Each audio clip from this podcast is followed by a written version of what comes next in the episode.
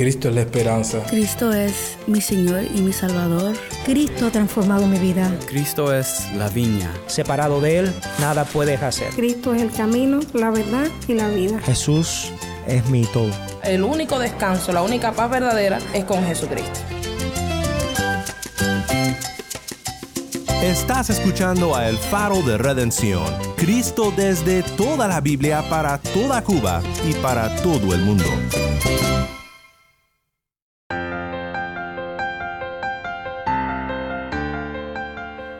Hola, soy el pastor Daniel Warren. Gracias por acompañarme aquí en El Faro.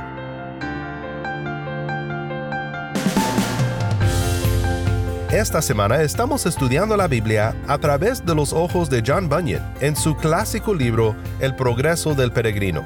En ese libro, Bunyan escribe sobre su experiencia en la Biblia y su experiencia en la vida cristiana de una manera alegórica, simbólica y muy interesante. Espero que puedas leer el libro completo cuando tengas oportunidad, porque es de gran ánimo para el caminar del creyente y está lleno de enseñanza bíblica. Hoy quiero que pensemos en la advertencia y la bienvenida que recibimos cuando Dios nos guía a sus caminos. Y lo veremos tanto en algunos pasajes de la palabra de Dios como la experiencia del protagonista del progreso del peregrino, un hombre llamado cristiano, que representa todo aquel que viene a los caminos del Señor. Quédate conmigo para que juntos aprendamos lecciones muy importantes sobre la vida cristiana.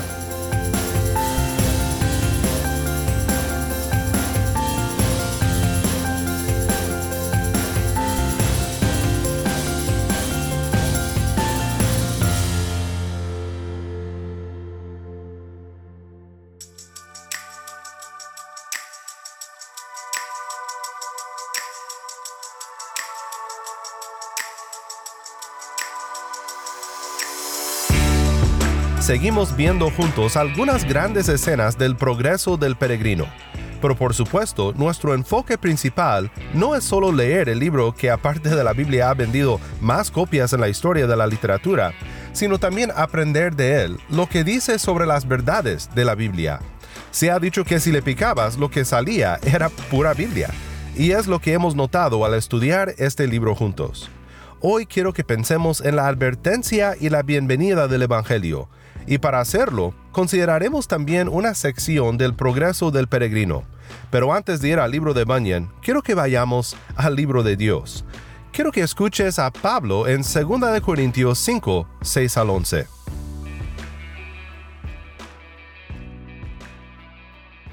Por tanto, animados siempre y sabiendo que mientras habitamos en el cuerpo, estamos ausentes del Señor, porque por fe andamos, no por vista. Pero cobramos ánimo y preferimos más bien estar ausentes del cuerpo y estar presentes con el Señor. Por eso, ya sea presentes o ausentes, ambicionamos agradar al Señor. Porque todos nosotros debemos comparecer ante el tribunal de Cristo para que cada uno sea recompensado por sus hechos estando en el cuerpo, de acuerdo con lo que hizo, sea bueno o sea malo. Por tanto, conociendo el temor del Señor, persuadimos a los hombres, pero a Dios somos manifiestos, y espero que también seamos manifiestos en las conciencias de ustedes. Nuevamente, esto fue 2 Corintios 5, 6 al 11.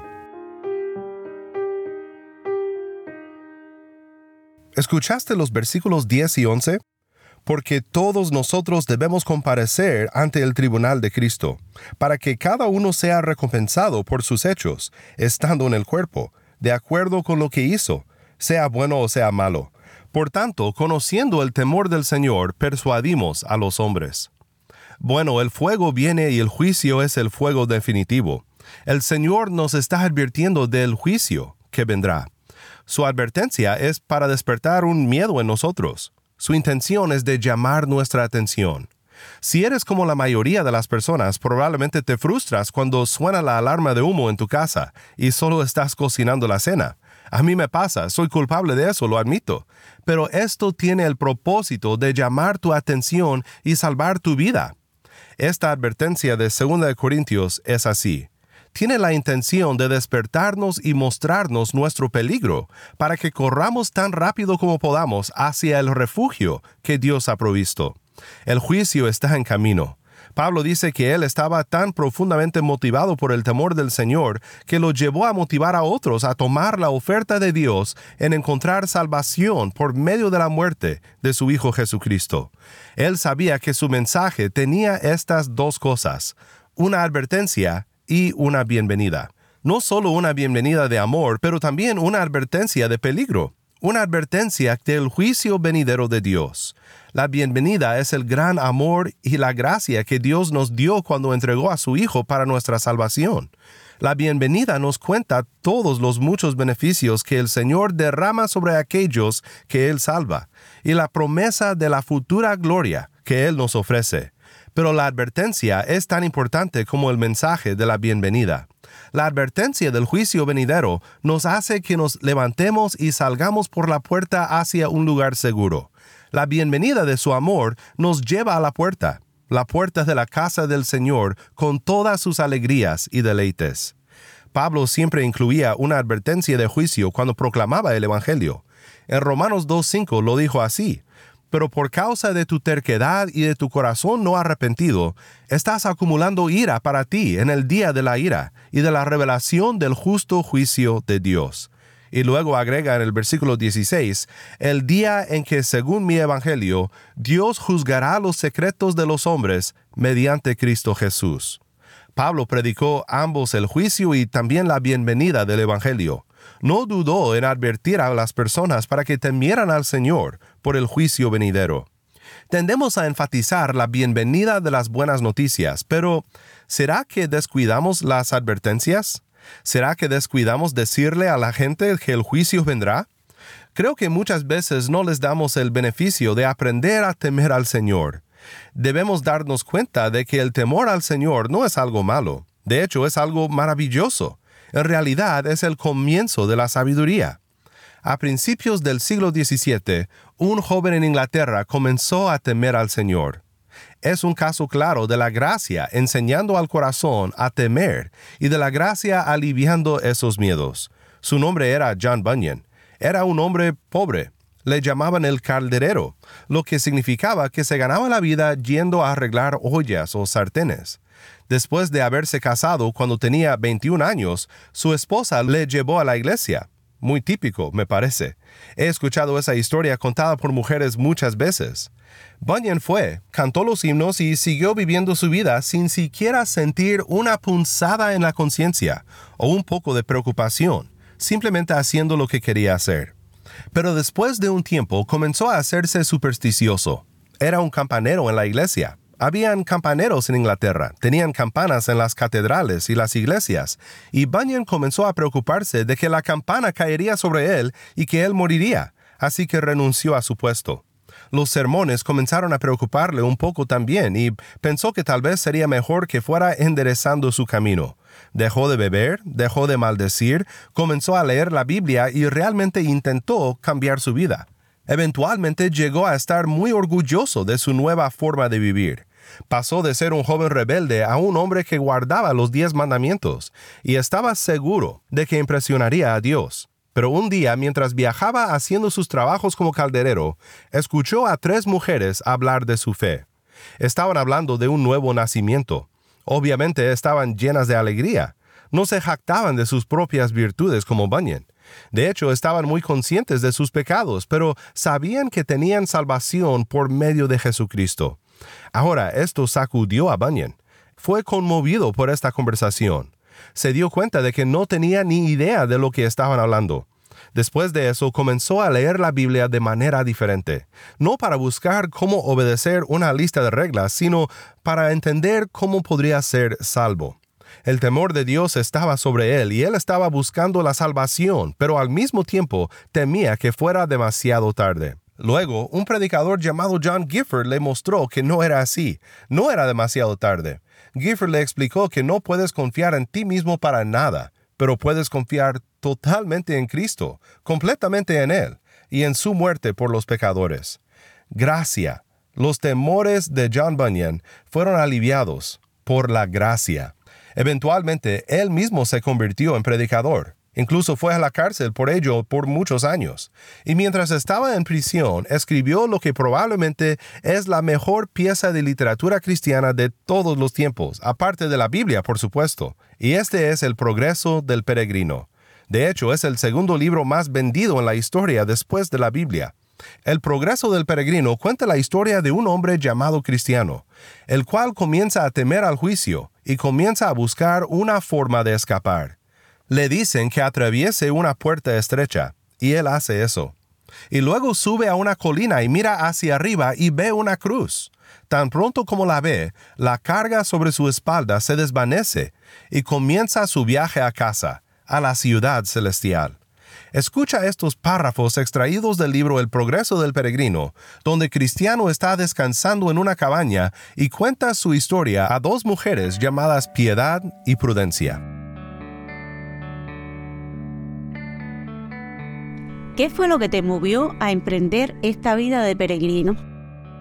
Un eco tremendo que me estaba siempre diciendo al oído, si no sales de aquí, inevitablemente perecerás. Me obligó a abandonar mi patria.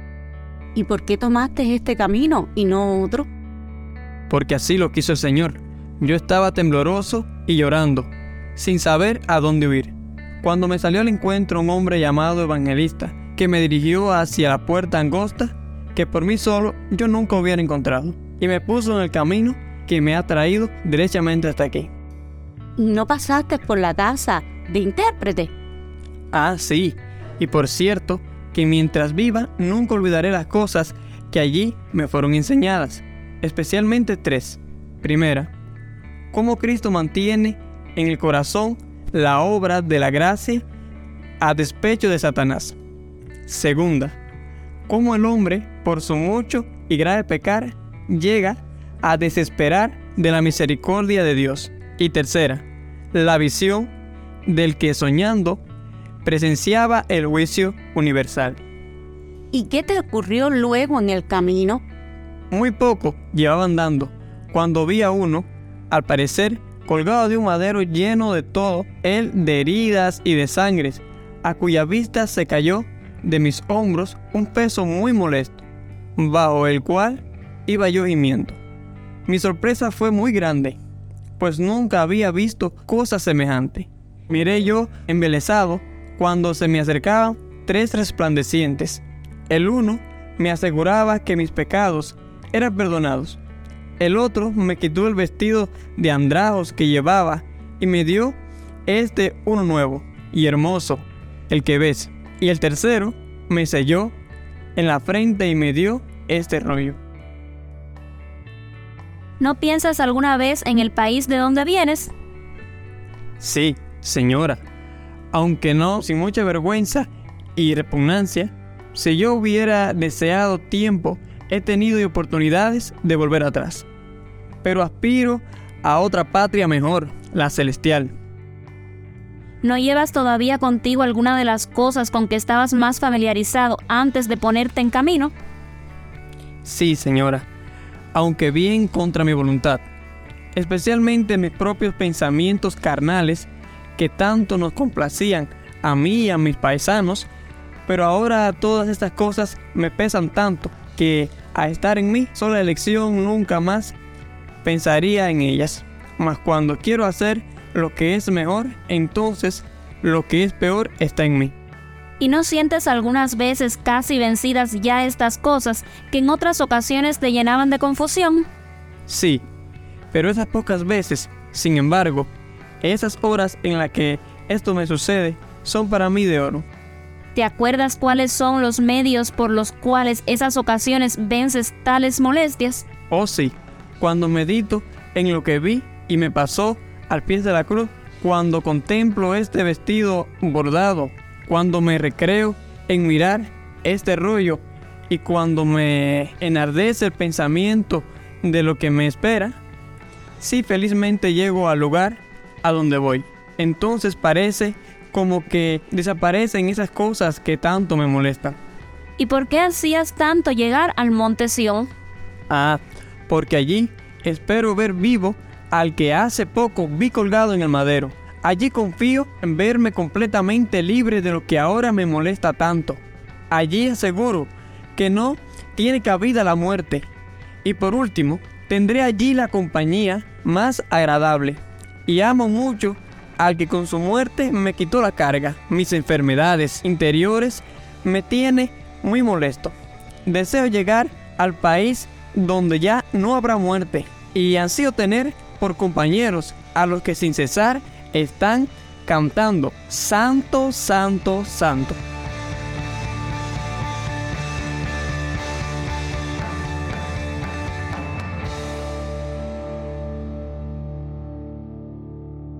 Nuevamente esta fue una escena tomada del progreso del peregrino.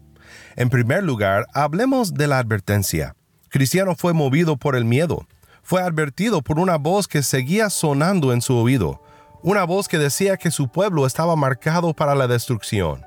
Esto le dio una gran carga, la carga de su propio pecado. No había sentido la carga antes, pero tan pronto como la realidad del juicio le golpeó, se dio cuenta dolorosamente de que cargaba una gran carga de pecado sobre su espalda. Esa fue la advertencia que lo sacó de la puerta. Pero también estaba la bienvenida.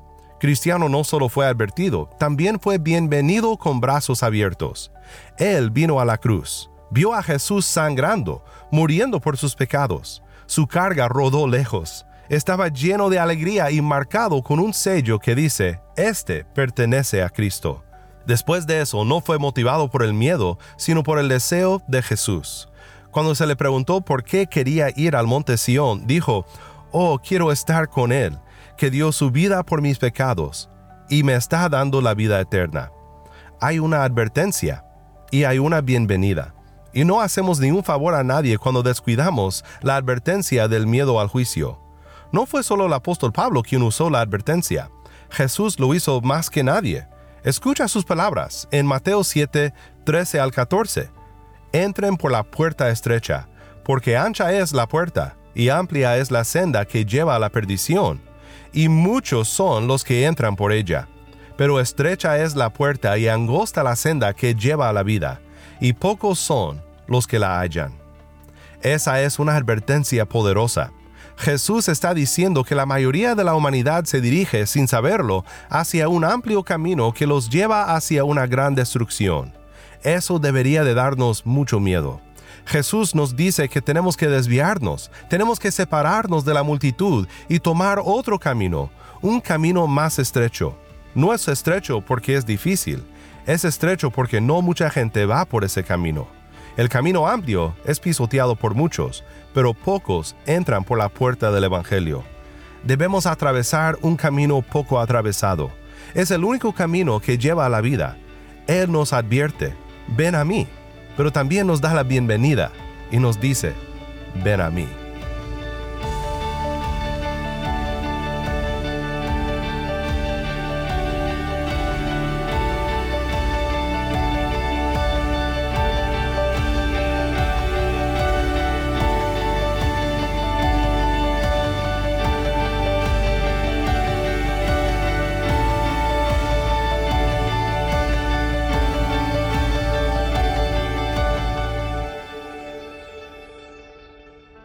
Soy el pastor Daniel Warren y esto es el faro de redención.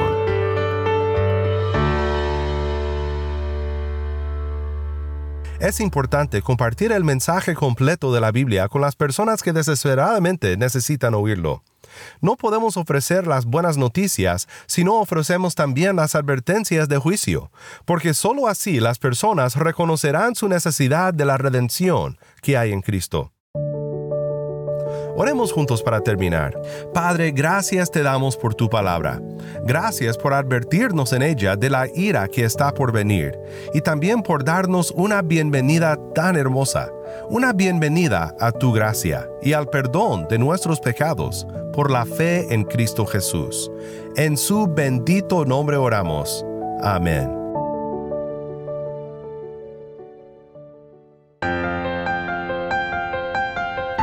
Si estás escuchando por el podcast, te quiero agradecer por tu ayuda en hacer que crezca la audiencia del faro. Sabemos que muchos han de estar compartiendo con otros sobre cómo seguirnos en el podcast en Apple Podcast, Google Podcast, Spotify o por otros medios, porque notamos la diferencia que ha hecho. Si no lo has hecho, te pido que compartas esta semana con un amigo sobre cómo puede escuchar el faro de redención en el podcast o en la página web. También estamos en WhatsApp. Nuestro número es 1786 373 4880. Nuevamente nuestro número de WhatsApp 1786 373 4880. Envíanos un mensaje de voz, nos encantaría saber de ti. Gracias una vez más por tu fiel sintonía. Para más información sobre este ministerio y sobre cómo puedes ser parte de nuestra misión de alcanzar a Cuba con el mensaje de Cristo en toda la Biblia, visita nuestra página web elfaroderedención.org. elfaroderedención.org.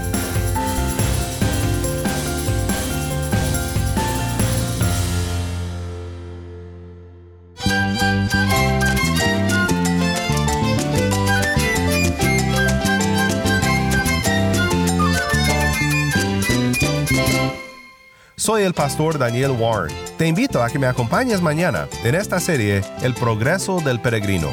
La luz de Cristo desde toda la Biblia para toda Cuba y para todo el mundo, aquí en el faro de redención.